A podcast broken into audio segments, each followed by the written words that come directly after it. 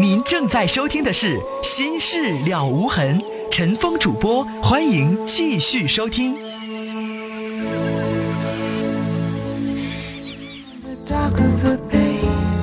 好，听众朋友，广告之后，欢迎您继续来收听《心事了无痕》节目，我是主持人陈峰。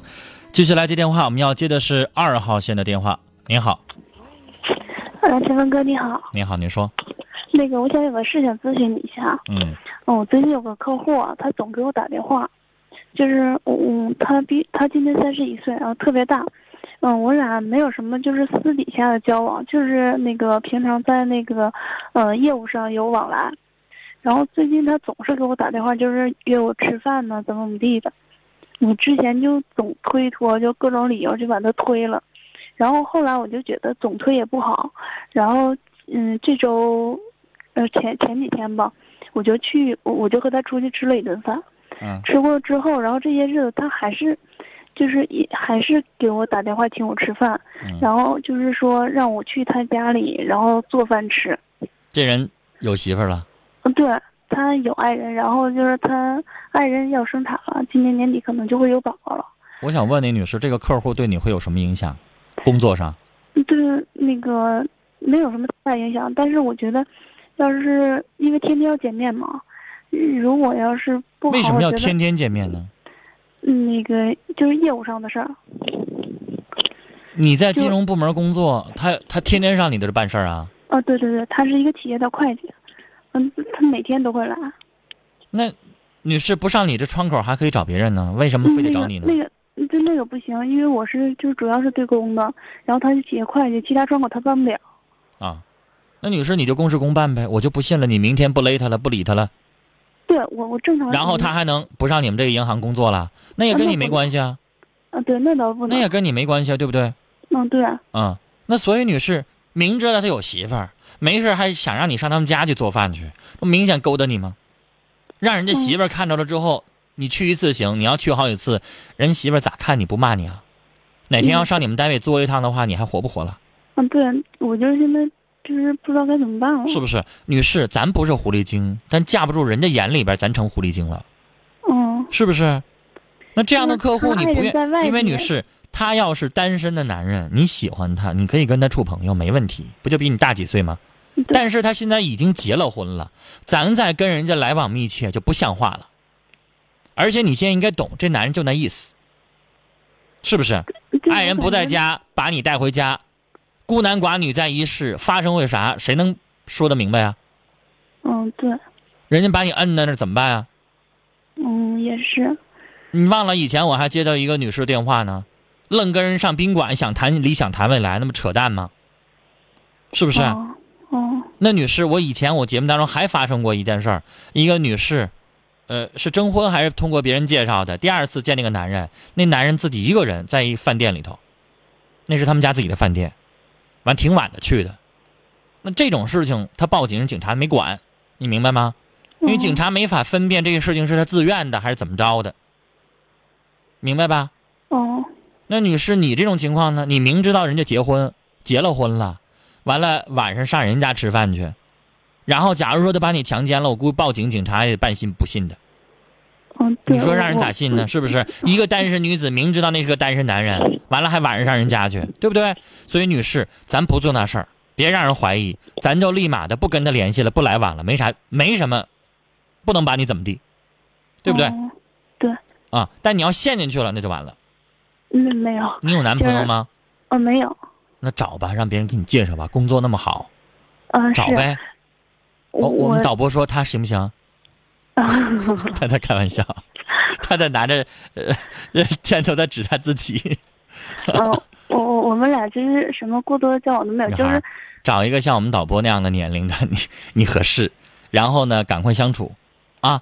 嗯但是对这个男人算了，离他远点儿，他对你目的不纯啊。还有什么？就是他他给我发信息或者给我打电话，我就可以不回就完事儿了，是不是啊？要是我的话，我直接翻一个说，比如说你管他叫什么大哥也好，叫什么先生也好，你直接回一个你啊，你说你说，比如举个例子，姓王哈，你说王哥，以后别给我发信息了，我男朋友看见了都说我了，明白吗？哦我以前就遇到一位听众，我不认识他是谁，我不知道他从哪得到我的电话的。大概连续一个月，天天给我发短信，一天发十遍，明白吗？稍微天气一变化，稍微听我节目哪天我声音不对劲儿了，就就特那样发。他可能觉得就是出于一个我喜欢你，我对你这个主持人怎么怎么地，但他不明白那短信给我造成多大的麻烦，明白吗？哦你应该懂。我直接给他回一个，我说别发了，我们家另一半生气了。然后他挺理解我，不发了，再也不发了。哦那那肯定的呀，会给自会给你造会给你造成一些误会。你这么发了之后，你信不信那个男人他要是有点廉耻的话，他就再也不会发了。对，我就是正常的时候，他他要是不要连廉耻的话，他就会问你你男朋友谁呀？怎么样啊？又没完没了的跟你套话，你就不要搭理他了，行吗？他他给我发信息我也不回，然后但是有时候他就因为他总去我们那里办业务嘛，嗯，然后我就总觉得要天天见面吧，大家挺尴尬的。我跟你说哈，就这样的男人，他在跟他哥们儿喝酒的时候，他肯定这么说：“哎，我成天上那银行办事，那窗口小姑小姑娘可漂亮了，我就成天在在勾搭人家呢。哈，你等着我啥时候成了，我告诉你啊，你信不信？嗯那肯定就是白活这些东西，别上当啊，离他远点。好了，嗯聊到这儿，再见。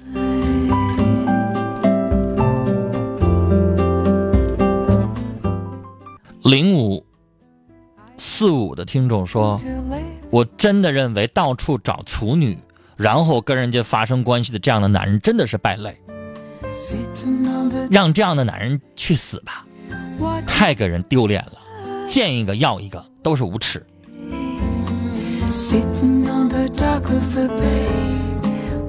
八九零幺的听众说，六十四岁的那位大姐，生活别太掉针儿了，人生难得一糊涂。我的婚姻非常不幸福，丈夫是酒鬼，九五年就去世了。呃，您管她叫姐姐，您也我也应该管您叫阿姨了哈。谢谢您的短信。六二二六的听众说，听您的节目半个月了，您的声音语言都很吸引我，支持您的节目，谢谢您。然后说想和我做朋友，我不知道您是男的是女的啊？我目前的阶段只能跟男性做朋友，女性的朋友，您明白为啥不可以啊？这个大家愿意联系我的话，微博上留言，我有的时候会回的，因为目前微博上每天会有上百人跟我联系，发一些留言，我都是尽量能回的我都会回。呃，二幺八三的听众说打电话的导播没给回，您别着急，我们今天导播说已经后边排队排了十多个电话了，可能今天晚上回不过来，您别着急，明天晚上导播会联系您的。六八七七的听众说，哥哥照顾母亲很周到，很孝敬，哥哥您辛苦了，愿好人一生平安。九八三幺的听众说，希望您广播一下。我想找个朋友，我们已经分开十年了，他叫毕春生，希望他听到之后和我联系。重名哈，我爱我家里边有这么个人物。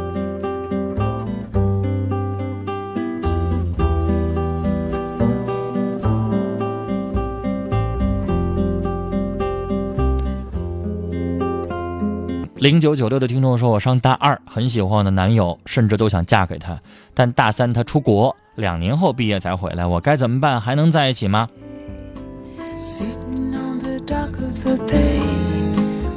两年就让你对爱情止步了。如果他出国不回来还行，如果是两年，要是我的话，先处着再说。你怎么就敢保证他肯定变心呢？要对自己有信心。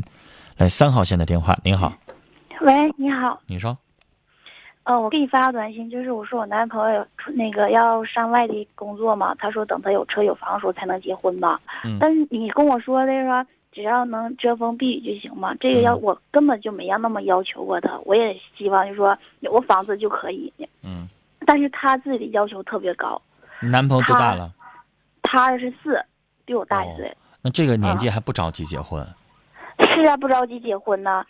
完了，但是他这不需要上，他是那个学传播的，他这不需要上外地工作了吗？然后我在家，我俩也就得分开。我就寻思，嗯，他出去的话要求而且这么高，我也就对我俩那个以后吧，就是特别迷茫，我也不知道怎么办了。而且就我俩原本打算吧是上他家，我在没去过他家呢。那你去见见呗。我想了，然后呢？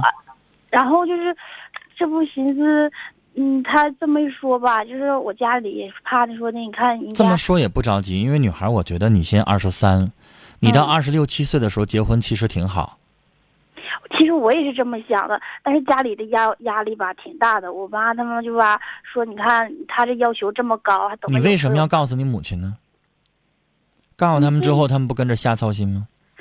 这个吧？是我对象前两天回来的时候，我妈他们呃跟他谈话吃饭谈话的时候漏嗯我对象说的。那你这么跟你男朋友说，你说我给你两年的时间，两年你奋斗一定了就行了，不一定非得有车，也不一定非得有房，而且车多大的车？那松花江微型用不着奋斗那么多年，不就两万多块钱吗？是吧？房子多大的房子？二十米的、三十米的还是八十米的？差老远了，是不是？嗯嗯，你说咱俩现在二十多岁，，有个三十多米的一室半的房子，足够足够了。啊，有了这个房子之后，买一车，你你你，要是便宜点的也非常好实现。你别给自己目标定的太高，是不是？有些人老想一步到位，买一房子就不买三十米的，上来就想买七十米的，以后也不想换了，那给自己的要求多高啊？问问他父母二十多岁的时候买得起房子吗？对不？对？嗯谁都有一个珍惜的过程，一步一步来呗。就是女孩，你要给她个限期。你说接下来你不管给一年也好，给两年也好，你说一年了，差不多了，行了，别没完没了了。但是女孩这个问题，我想告诉你哈，男孩子的结婚的期待就是三十都行，那女孩子不行。女孩子，我认为比较合适的结婚的年龄在二十六到二十八之间，别超过二十八。哦，我妈妈们就是非常担心。你说的，一旦是我对象出去的话，说他说两年，这两年期间，或者说我等他两年都行。你跟他一起出去呗变了呢。嗯，出去倒是也行，但是以后我就怕我妈说我俩一直不结婚，说我一旦变心的话，不就因为我早先处过一次对象。我你做的是什么？工作？你做的是什么工作？嗯，我也是干餐饮的，干餐饮是你家自己开的店，还是你做在那打工？是给人打工的。那你那餐饮的打工做服务员到哪儿都能干啊？嗯，这对不对？个倒是。他去哪儿你就跟着去哪儿呗。你你要跟着他去了三个月没成，你就回来呗。那那如果跟着他一起挺好的，你就接着一起干呗，是不是？嗯，我倒觉得男朋友，你男朋友是一个有上进心的人，对吧？是有上进心，但是所以家说野心太大了。说是那么说，慢慢的在人的在不断的实现的过程当中就知道了。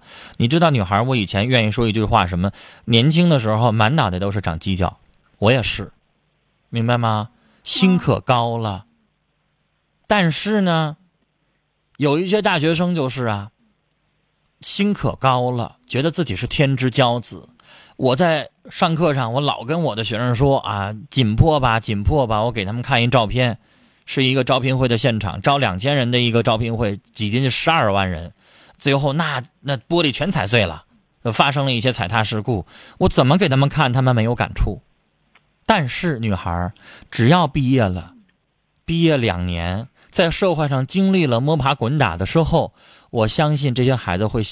我不知道那时候会不会忘了我曾经说过那个话，但到那个时候他会认同我这个这句话的意思，明白吧？女孩，你在刚走上社会的时候，你也满脑袋计较啊。你上哪打工的时候，你可能有的时候也七个不平八个不忿的，有没有？我记着我我前两天我接了一个什么电话，我忘了。那小女孩儿经理吧，就是她她可能呃，虽然说做错了，但是不是很严重。然后经理就当着她和所有的员工的面就扣了她多少多少钱，让她给客户就是跟你干一样的工作，服务员，让他给客户道歉，因为他跟客户吵起来了。啊，我不知道你的经理是怎么样，因为这件事情不同的经理会不同的处理。如果要是我，我也会这么处理，因为咱们干的是服务行业，是餐饮。对，你希望这个顾客不能流失，因为流失他一个，可能流失了他周围的一小群人。他会跟人说，那服那那个饭店的服务员什么素质，跟我吵完架之后连个道歉都不道歉，对吧？对这种情况下，我要是经理，我也会说，你给我道歉，嗯当着客户的面就要道歉，对吧？道完了歉之后，那我要是会做人的经理，这事儿过去了之后，我会私下里找他，我我会说今天的事儿可能会让你有点委屈哈，让你一个小姑娘这么做，但是你要明白，咱们这是服务行业，我会说一些话解释一下，明白吧？嗯但是这个女孩也，她女这个女孩也懂事儿，她说当时我忍了，但事后她连个，她说她连个屁都没放，完了那个月扣了她五百块钱，然后这女孩就不干了。女孩这样的事儿发生，你会辞职不干吗？我呀，嗯，好像也会，因为最起码他心里，要是那要么经理说一声的话，或许心里是挺好得劲儿的。但是之后的话，要想想的话，就事情当时会很难受，但是过后的话，或许我还会在那儿干。那女孩，我想告诉你，我像你那个年纪二十出头的时候，我也会辞职，但是现在到我我都三十五六岁的时候，我就不会了。我觉得那件事情我做错了，人经理这么处理没啥问题啊。可能经理不细心，没有事后委婉的、婉转的劝你一下，那你不能因为这个就辞职啊，因为你到三十多岁的时候，你会觉得饭碗不好找了，不是二十多岁随便哪个饭店都要了，明白吧？嗯那我就应该给他两年时间，等着他呗。我刚才说这个话的意思，我啰嗦这个话的意思是什么呢？女孩，就是，呃，有的时候我说那个满脑袋长犄角，就是说他现在他可能会满脑袋满满身抱负，但磨个一年两年之后，他出去打工，他知道不容易之后，他会不断的修正他的一些想法的，对吧？嗯可能他觉得买房子太难了，我先租一个先住着吧。啊，买车太难了，汽油不断上涨，买一车我都养不起，一个月光油钱一千多，他可能会觉得心疼或怎么样，他可能会想算了。要在南方生活，咱买一小电动自行车得了，像小摩托似的，到哪儿不也一样吗？他可能会慢慢修正。女孩，你得容许，因为我觉得你男朋友总体上他是一个上进的好青年，只不过像你母亲说的，目高有点，就是有点好高骛远了，啊，嗯，慢慢修正吧，给他一点点时间，好吗？总体上来说，啊他是值得你去继续等他的。还有什么？我这个知道，还有一件事，就是我希望咱听众啊，那个我有一件事，就是我有我姐姐，就是我的亲姐姐，嗯她有一个，就是我也想希望关那个听众有的经验吧，嗯，帮我出出主意啥的。我姐姐做了一次流产，嗯，完了呢，做流产好像是没太做好的，留下遗症了。现在也就是发现想要孩子吧，迟迟没有。她跟我姐夫，嗯然后呢，上医院一检查呢，说我姐姐呢是一侧输卵管堵塞和一侧积水，说现在就是不知道该咋整了。完了，那个医院说让我姐她俩做那个试管，你看能行吗？我想让听众帮我出出主意。好，好，嗯，谢谢。好。我们那那我们聊到这儿哈。关于刚才这个女孩提的这个问题，能不能做试管婴儿？有的听众，如果您有这方面的经验，或者是您本身就是医生的话，可以给这个女孩提供一些信息啊。今天的节目快结束了，那明天或者是今天之后，我们的听友发短信也好，打电话也好，提供一些信息，明天我会在节目当中说。来看最后看听友的短信啊，三六幺五的听众说，有一些男人实在让我失望，应该对女人好，而不是老骗女孩。我女朋友有一些人明知道他有我了还追，烦呐。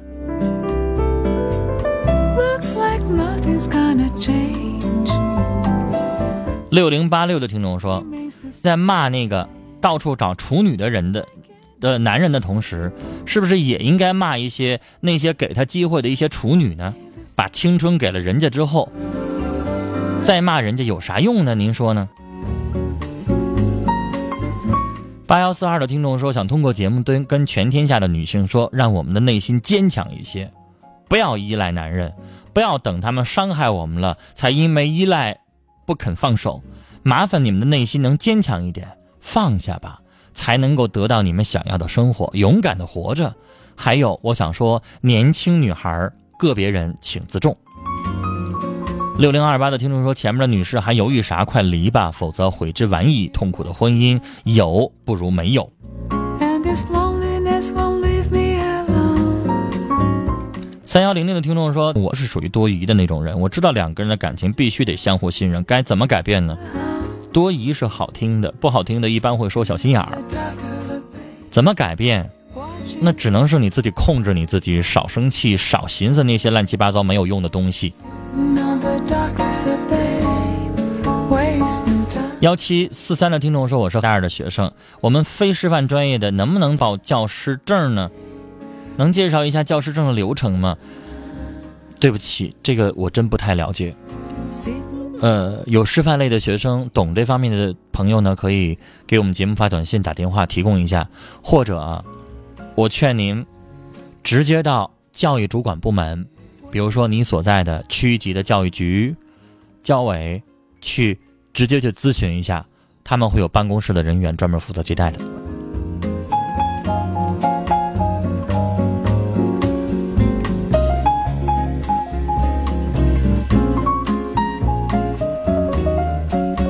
九幺八七的听友的短信说：“我爱的人追了我八年，他说会好好爱我，我们在一起同居。他现在不理我，也不说分不分，什么都不说，就是找不着他。我们已经分开十二天了，我打过两个电话，都是别人接的，我也不知道他什么意思。我还等他吗？那还等什么呀？人都不搭理你了。”电话都不接了，那还等什么呀？这不就是跟你同居三个月，上完床了，完全了解你了，一脚把你踢开甩一边吗？为啥你给他打电话是一女的接的呀？那女的跟他啥关系啊？我们再来看啊，又是一条。稍微复杂一点的短信，八七幺零的听众说：“我今年二十二岁了，和男朋友认识了一年半的时间，就在最近，我发现自己怀了他的孩子，和他的态度很不明确，说多了他就躲起来，找不到他人，打电话也不接，我没有办法把孩子做了流产。做完之后，我俩联系上，我发现他的性情大变，对我特别凶狠，我想跟他分手，可是却走不出自己那个情绪。我之前还得过焦虑症，麻烦您给我一些帮助。”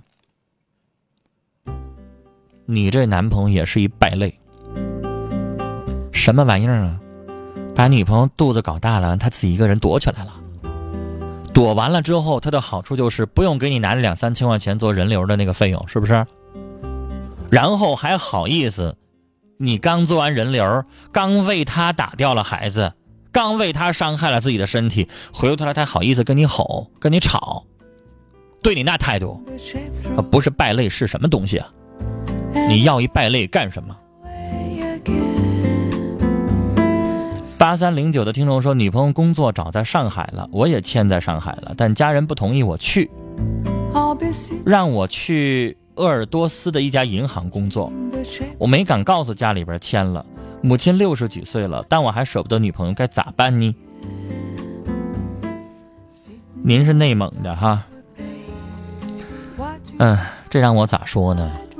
男儿志在四方，趁年轻的时候出去锻炼锻炼，我认为是好事儿。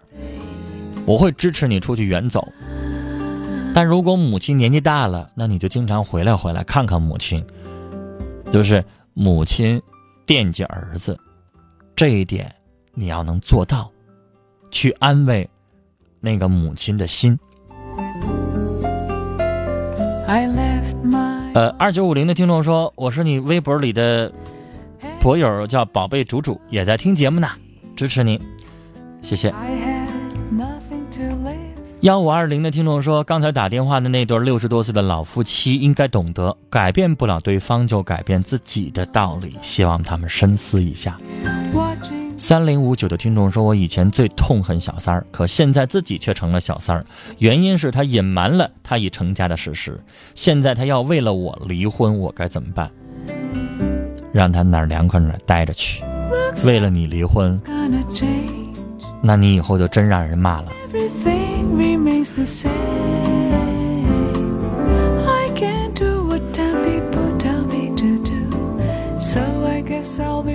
二零零幺的听众发的短信说：“愿天下所有的有情人终成眷属，圆圆爸爸妈妈平安康福，俺和俺爱的张婷婷也一切顺利。”